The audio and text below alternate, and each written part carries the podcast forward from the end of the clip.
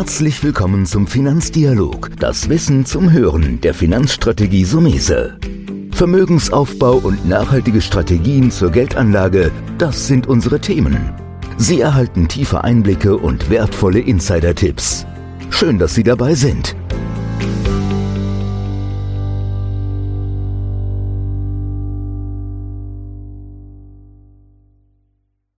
Heute in der Folge bei mir Peter Ried, Fondsmanager von Otto BRF. Herr Ried, erstmal herzlichen Dank, dass Sie sich die Zeit nehmen. Ja, sehr gerne. Wir haben eine Telefonkonferenz. Einige Ihrer Kollegen treffe ich auch manchmal live. In Frankfurt hätte ich gerne mit Ihnen auch gemacht. Aber in Corona-Zeiten müssen wir digital unterwegs sein. Herr Ried, Frage am Anfang. Wie wird man eigentlich Fondsmanager? Oh, das ist eine gute Frage. Also bei mir war es auf alle Fälle nicht geplant. Ich habe eine klassische Bankausbildung gemacht, damals mit mittlerer Reife, hatte nicht mal Abitur bei der Hessischen Landesbank äh, anschließend bin ich in die Devisenabwicklung gegangen und da habe ich so ein Stück weit das Handelsgeschäft gespürt. Äh, ich musste dann die ganzen Geschäfte sozusagen dokumentieren und abwickeln und Zahlungen ausführen. Aber das Handelsgeschäft war sehr interessant damals für mich als ganz junger Mensch und habe gesagt, oh, da willst du auch mal rein. Das war so der Bereich, der sehr spannend war, äh, wo sehr viel Bewegung war, äh, wo man äh, ja sehr viel Wissen haben musste, um darin zu bestehen. Und das wollte ich auch äh, perspektivisch machen. Und so habe ich dann Betriebswirtschaft studiert nach dem Abitur und habe dann nach dem Studium in der im Börsenhandel auch anfangen können. Das war damals bei der BHF Bank 1995, habe das sechs Jahre gemacht, mit Derivaten gehandelt. Wir waren Market Maker, eins der drei großen Häuser in Deutschland damals. Ähm, aber ich habe gesehen, dass äh, es sehr, sehr schwierig ist, auf Dauer mit kurzfristigen Handelsgeschäften Geld zu verdienen. Das ist mal besser gelungen, mal weniger gut, sodass ich gesagt habe, bis zur Rente kann ich das nicht machen. Habe dann entschieden, in die Aktienanalyse zu wechseln, weil das Aktienthema mich schon immer sehr, sehr stark interessiert hat. Die Derivate, die ich damals gehandelt hatte, das waren mehr auf der Zinsseite, also eher etwas langweiliger.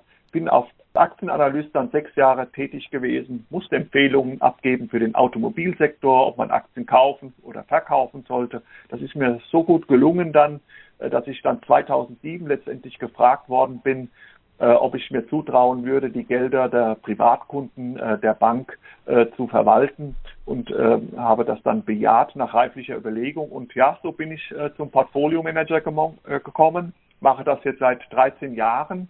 Und aus dem Beruf ist mittlerweile eine Berufung geworden, denn es ist genau das, was mir am meisten Spaß macht, was ich hoffentlich auch relativ gut kann und was ich noch äh, bis zur Rente äh, machen kann. Das sind jetzt noch 14 Jahre bis zu meinem 67. Lebensjahr. Mhm. Ja, ich habe das schon von Kollegen auch ein bisschen mitgekriegt. Es gibt ja keine Ausbildung, Studiengang, ich werde Baumanager. Man muss einfach Stationen durchlaufen. Ich glaube auch, dass die Analystenabteilung im Prinzip immer so die Schmiede ist. Weil als Fondsmanager muss ich ja dann entscheiden, was in mein Depot, was in mein Fonds rein soll. Wie sieht denn so der Tagesablauf bei einem Peter Ried an? Wie, wie ja, machen Sie das? Wie geht es da morgens los und wie verbringen Sie Ihren Tag mit welchen Sachen? Ja, also ähm, die, der Tagesablauf ist natürlich sehr äh, gut gefüllt. Äh, auch jetzt gerade in Corona-Zeiten äh, ist es äh, sehr viel mehr zu tun als, als früher. Äh, das heißt, äh, man muss sehr viel schauen, dass man kommuniziert. Wir sind ja ein Team von zwölf Portfolio-Managern und das ist ganz wichtig. Das Team ist das A und O. Und alleine kann man nichts bewerkstelligen. Das heißt, man muss schon relativ kommunikativ sein, offen, äh, um auf andere auch zuzugehen. Und das ist gerade in Zeiten von Corona, wo wir an verschiedenen Standorten äh, sitzen. Ich äh, bin jetzt aktuell äh, hier zu Hause. Viele meiner Kollegen sind auch zu Hause. Wir sind in zwei verschiedenen Standorten jetzt aufgeteilt. Es ist sehr, sehr schwierig und äh, erfordert äh, einen hohen Zeitaufwand. Und dann kommen noch die Marktverwerfungen hinzu. Man muss dort äh, jetzt sozusagen ähm, aufpassen, dass man alle Informationen mit aufschnappt äh, und äh, auch gerade jetzt in der Berichtssaison äh, die ganzen Unternehmensergebnisse zumindest kurz anlesen, kurz analysieren. Zu mehr reicht die Zeit nicht. Idealerweise ist es aber so, dass man sozusagen den ganzen Tag damit verbringt, ähm, äh, Sachen zu lesen, ähm, sich Gedanken zu machen über die Unternehmen, die man äh, kauft oder Bestand hat, äh, äh versucht, äh, Gedanken durchzugehen, was passiert, wenn, äh, und so weiter. Das ist sozusagen die Hauptaufgabe eines Portfolio-Managers und ähm, das ist momentan ein Stück weit äh, nach hinten geschoben, weil sozusagen die Krise uns alle sehr, sehr stark fordert. Mhm. Da schließt sich mir die Frage an, ich denke, das passt ganz gut. Sie haben schon ein bisschen angedeutet, wie findet man Favoriten? Nehmen wir beispielsweise bei dem Mischfonds, habe ich ja die Aktienseite und die Zinsseite. Da habe ich ja einmal zu entscheiden, wie ich mit den Quoten umgehe, mache ich mehr oder weniger Aktien. Und wenn meine zweite Teil meiner Frage ist, wie kommen Sie dann auf die Anlageidee, zum Beispiel in, in einen speziellen Sektor zu finden? Wie, wie gehen Sie daran? Ja, das ist eine gute Frage. Auf der Aktienseite, das ist zentral für Mischfonds, hat immer viele Renten auch, gerade die defensiven Mischfonds, wie ich einen jetzt steuere. Aber in, in der, im Rententeil ist sozusagen äh, nicht mehr die Musik drin, da gibt es kaum noch Renditen. Äh, wo man Geld verdienen kann, das ist die Aktienseite. Von daher ist es sehr, sehr wichtig, dass die Aktienseite, äh, dass man hier eine äh, gescheite äh, Anlagephilosophie hat. Das ist extrem wichtig. Viele haben sie nicht, aber unsere Philosophie ist es, Unternehmen zu erwerben, die möglichst unabhängig vom allgemeinen Konjunkturtrend wachsen und auch unabhängig die Gewinne steigern können. Also Unternehmen, die jetzt nicht so sehr an der Konjunkturzyklik hängen, sondern eher strukturelle Themen besetzen, die äh, längerfristig tragen. Dann ist ganz wichtig, die dürfen nicht zu teuer sein. Ähm, der Preis ist, äh, liegt, äh, der Einkauf liegt im, im Einkauf liegt der Gewinn sozusagen. Das gilt äh, erst recht für die Aktien. Und der dritte Aspekt, der wird jetzt immer wichtiger, dass diese Unternehmen, die wir dann gefunden haben, auch über ein Sicherheitsnetz verfügen.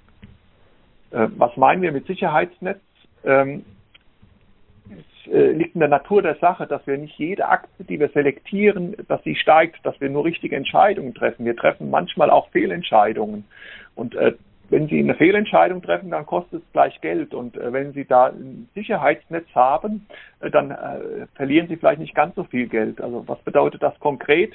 Dass wir darauf achten, dass Unternehmen hohe Gewinnmargen haben im generellen dass sie sehr gut im Wettbewerbsvergleich positioniert sind und, das ist jetzt extrem wichtig, auch nur eine geringe Verschuldung aufweisen. Solange alles gut läuft, ist die Verschuldung für viele Investoren kein wichtiges Kriterium. Aber in der Krise, so wie jetzt, ist es hingegen Gold wert, wenn Sie Unternehmen selektiert haben, die nur über eine geringe Verschuldung oder überhaupt keine Verschuldung verfügen, weil diese Unternehmen überleben die Krise und äh, gehen dann nicht pleite.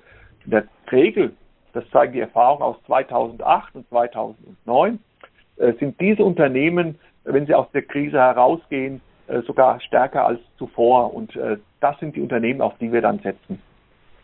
Mhm. Ich meine, jetzt sind Sie, ich will sagen, ein alter Hase, wir sind lange dabei und denke werden uns auch noch lange erhalten bleiben. Wie, wie, sagen wir mal so, wenn ich jetzt ein Beispiel mache, ich sage ja meinen Mandanten immer, also auf Deutschland zu setzen ist schön, aber außer SAP ist ja nicht mehr groß was zu finden im Technologiesektor. Man weiß schon seit längerer Zeit, dass man über den Teich gucken muss. Wie macht ihr das bei der weltweiten ähm, Anlage? Guckt ihr euch dann wahrscheinlich auch die Googles, die Apples an? Und Asien oder ist der Technologie oder vielleicht eine kleine Einschätzung zum Technologiesektor, weil ich den sehr, sehr spannend finde und ich glaube auch, dass er neben dem Gesundheitssektor in den nächsten Jahren äh, absolut boomen wird. Ja, dann nennen Sie gerade die zwei Sektoren, äh, die wir auch sehr mögen. Gerade der Technologiesektor profitiert massiv von der Digitalisierung. Äh, das war vor Corona so und während Corona hat er sozusagen nochmal eine Beschleunigung erfahren und nach Corona wird die Welt auch äh, sozusagen die Digitalisierung weiter vorantreiben, schneller als zuvor. Und davon profitieren sehr viele Unternehmen auf der Welt. Das Dumme ist nur, dass wir sehr wenige Technologiefirmen hier in Europa haben. Jeder kennt die SAP in Waldorf, bei der ich mal früher als Student ein Praktikum gemacht habe und seitdem eigentlich ein großer Freund äh, von denen bin. Äh, und dann gibt es noch äh, einige andere Unternehmen. Glücklicherweise gibt es auch Unternehmen, die jetzt neu an die Börse gekommen sind, wie die Teamviewer, die wir sozusagen jetzt im Fonds auch allokiert haben, die sozusagen Remote Access machen, also alles so, was mit Kollaboration zu tun hat und jetzt sozusagen auch ein direkter Corona-Profiteur ist. Aber wenn Sie in der Tat Technologiefirmen erwerben wollen, dann müssen Sie über den Teich schauen und da insbesondere Nordamerika.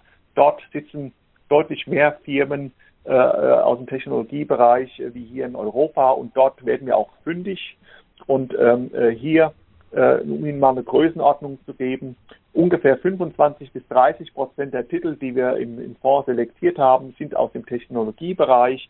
Äh, die meisten davon aus USA sind Titel dabei, äh, wie eine Microsoft, äh, wie eine Alphabet, aber auch äh, Unternehmen, die sozusagen äh, in der zweiten Reihe sind, ähm, die sozusagen die Implementierung der EDV vornehmen, äh, die Beratungsfirmen äh, wie Capgemini zum Beispiel ähm, oder auch, was auch ein sehr starker Trend ist, das bargeldlose Bezahlen. Hier setzen wir auf Visa und PayPal, die wir sozusagen auch aus Nordamerika selektiert haben. Nach Asien, um die Frage komplett auch zu beantworten. Hier sind wir nicht so aktiv äh, auch bei Einzeltitelebene. Hier reicht unsere Kompetenz nicht aus, äh, dort äh, Einzeltitel zu selektieren. Ähm, auch ähm, ist dort die Informationsdichte nicht ganz so gut, äh, insbesondere was mit asiatischen Unternehmen zu tun hat. Also wir äh, wollen hier keine Wetten eingehen, sondern wir wollen sehr fundierte Anlageentscheidungen treffen. Hier müssen wir sehr genau analysieren. Hier müssen wir uns auch mal mit dem Management treffen können. Äh, und äh, die, die, Firma muss sozusagen offen sein äh, und äh, wo wir den Zahlen auch äh, Glauben schenken können. das ist oftmals in den Emerging Markets nur schwieriger der Fall. Mhm. Jetzt ähm, schließt sich so ein bisschen an. Jetzt haben wir eine gute Zukunftsperspektive. Da bin ich auch voll bei Ihnen. Da wird sich die Welt ja weiterhin bewegen. Was für ein Rat will so ein Privatanleger so aktuell mitgeben, wenn er so ein bisschen ängstlich, zögerlich ist? Also ich sage ja immer, wenn du eine gute Diversifikation hast, zum Beispiel über einen defensiven Mischfonds, wie Sie bei Otto BAF ja einen Fonds verantworten und ich auf meiner Ebene eine Beratung, wo ich sage, Renten gehören einfach dazu, die bringen zwar keine Rendite, aber Stabilität. Wie, welchen Tipp geben Sie so mit, wenn einer so ein bisschen unruhig, hibbelig ist und sagt, ich weiß nicht, soll ich rein, soll ich raus? Wie soll man in Kursabschlägen, jetzt will ich ja wieder sagen, mit das Beispiel Corona, sondern generell, wenn die Kurse unter Druck sind, wie sollte da ein Privatanleger ähm, am besten verfahren? Ja, das ist äh, eine gute Frage, die Sie da stellen. Leider machen es die meisten äh, Privatanleger äh, falsch. Ähm, wie reagieren die Privatanleger? Wir sehen das ja bei uns in der Bank, in der Kundschaft auch so. Wenn die Sonne scheint, das Wetter schön ist, äh, bei einer Tasse Kaffee man sitzt, dann sagt man, okay, ich investiere jetzt äh, in einen Fonds mit Aktienanteilen das halte ich aus, die, die Volatilität und äh, äh, ja, schmiedet Pläne. Und äh, wenn dann die Krise da ist, so wie jetzt, äh, werden viele Anleger nervös und sagen, oh, das, die Volatilität ist mir jetzt doch zu viel, ich halte es doch nicht aus und äh, dann einen Fluchtreflex ergreifen und Flucht Reflex ergreift man dadurch, indem man dann die Anlageform verkauft. Und das geschieht dann oftmals zur Unzeit, nämlich an oder nahe der Tiefpunkte. Und äh, das hängt mit der Psychologie des Menschen zusammen, denn Mitte März äh, hat sozusagen nichts für die Aktienmärkte gesprochen. Ähm, es war ähm, alles grau und dunkel und äh, die Zeitungen haben vollgestanden mit negativen Schlagzeilen. Auch in der Tagesschau wurde negativ berichtet und äh, da kann man dann schon mal schwach werden und verkaufen. Deswegen mein Rat an äh, Privatanleger. Äh, es gibt einen Spruch, den ich mir so ein Stück weit im Hinterkopf äh, merke, immer kaufen, wenn die Kanonen donnern. Also wenn äh, viele Angst haben, muss man sozusagen gierig werden und Mut haben und äh, umgekehrt, wenn alle sagen, es ist äh, eitel Sonnenschein, sollte man eher vorsichtig sein. Also eine antizyklische äh, Meinungsbildung hier äh, auf dem Gebiet der Geldanlage sich äh, erschaffen und ähm, äh, dann in der Krise auch eher zukaufen. Das schafft nicht jeder, das ist auch extrem schwierig. Wir haben es glücklicherweise relativ gut hinbekommen hier in unserem Fonds deswegen ist die äh, Erholung äh, des, des, ähm, der negativen Wertentwicklung, die wir natürlich auch gehabt haben, wir haben die Corona-Krise nicht gesehen, aber die Wertaufholung seit Mitte März erfolgt jetzt relativ zügig, sodass wir da eigentlich ganz guter Dinge sind, die Verluste auch bald aufgeholt zu haben. Aber der, der typische Privatanleger macht es genau verkehrt, er kauft oben und verkauft unten. Mhm. Das ist, ja ein, das ist ja ein gutes Fazit, das man im Prinzip so ein bisschen mitgeben muss. Also einfach langfristig denken, dabei sein und, wie Sie es ja selbst geschildert haben, mutig sein, wenn die anderen ängstlich sind und umgekehrt. Also ich habe das bei mir jetzt gelernt, wenn Mandanten mal 10, 20 Jahre haben, ja teilweise dieselben Mandanten, ist zum ersten Mal in der Krise, dass wir gemerkt haben, dass die Mandanten von sich aus investieren wollen. Ja, das mhm. ist äh, interessant, weil ich glaube, es gibt beide Facetten, wie Sie sie beschrieben haben. Ähm, gibt es abschließend noch etwas, wo Sie sagen, das oder das Thema oder die Intention sollte der Privatanleger haben, weil Sie haben es eben schon ganz gut zusammengefasst. Gibt es da noch ja, was, wo also, Sie sagen? Das Wichtigste ist, also ich bin jetzt äh, 53, als ich meine ersten Aktiengeschäfte getätigt habe, da war ich äh, 17, 18, übrigens damals zusammen mit dem Frank Fischer, äh, mit dem ich sozusagen äh, nicht ein Azubi-Jahrgang war, aber er war auch Auszubildender bei der Hessischen Landesbank damals. Also wir haben da auch schon Pläne geschmiedet. Und meine Anlagephilosophie damals war eher sehr kurzfristiger Natur und ich habe auch sehr viel lernen müssen äh, durch Lehrgeld, klar. Und äh, mittlerweile bin ich felsenfest davon überzeugt, ähm, dass man sozusagen mit qualitativ gutwertigen Unternehmen A und B einem langfristigen Anlagehorizont, also größer fünf Jahre, äh, am besten fährt weil dadurch, äh, wenn man gut Unternehmen selektiert hat, auch die Chance hat, dass sich diese Aktien in diesem Zeitraum verdoppeln, verdreifachen. Und das brauchen sie, um damit sozusagen auch schlechte Entscheidungen, die man immer noch ein paar hat, ähm, äh, dadurch äh, wettzumachen und unter dem Strich über eine gute Wertentwicklung dann zu verfügen. Also ganz wichtig, die Langfristigkeit und dann die guten Unternehmen, die man aussuchen soll. Ja, dann bleibt mir jetzt nur noch auf jeden Fall schon mal an dieser Stelle herzlichen Dank zu sagen. Ich würde jetzt auch fast sagen, der Kreis schließlich. Frank Fischer war ja auch schon bei mir im Podcast. Ich könnte jetzt sagen, wir haben sich fast wiedergefunden in, ja. in der, im Podcast. Also nochmals vielen, vielen Dank. Ich empfehle Ihren Fonds sehr gerne weiterhin. Ja, und wenn der eine oder andere eine Frage hat von den Hörern, kann er sich gerne um eine Beratungssession bei uns bewerben oder die eine oder andere Anmerkung. Ähm, bleiben Sie gesund, Herr Ried.